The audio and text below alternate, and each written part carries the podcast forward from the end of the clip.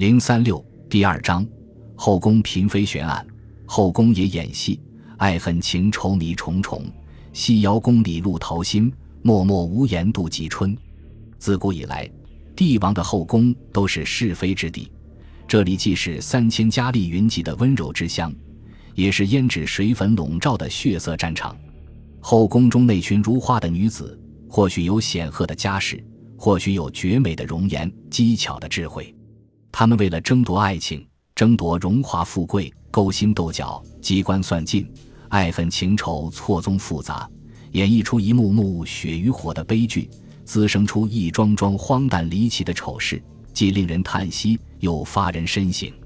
透视皇宫的一角，在一个千百年来讲究三纲五常的国度里，在封建社会君临天下的制度严苛下。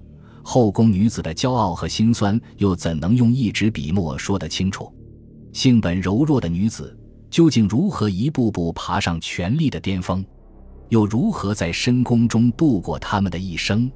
当绝世恩宠忽然断绝，无数个如歌的青春，在万丈深宫中，又该以怎样的方式度过那些漫漫长夜？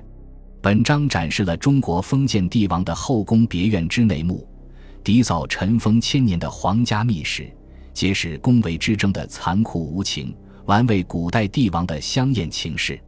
悠悠后宫深处，书写了古代帝王以及后宫嫔妃鲜为人知的故事，再现后宫成就的专属女人的历史。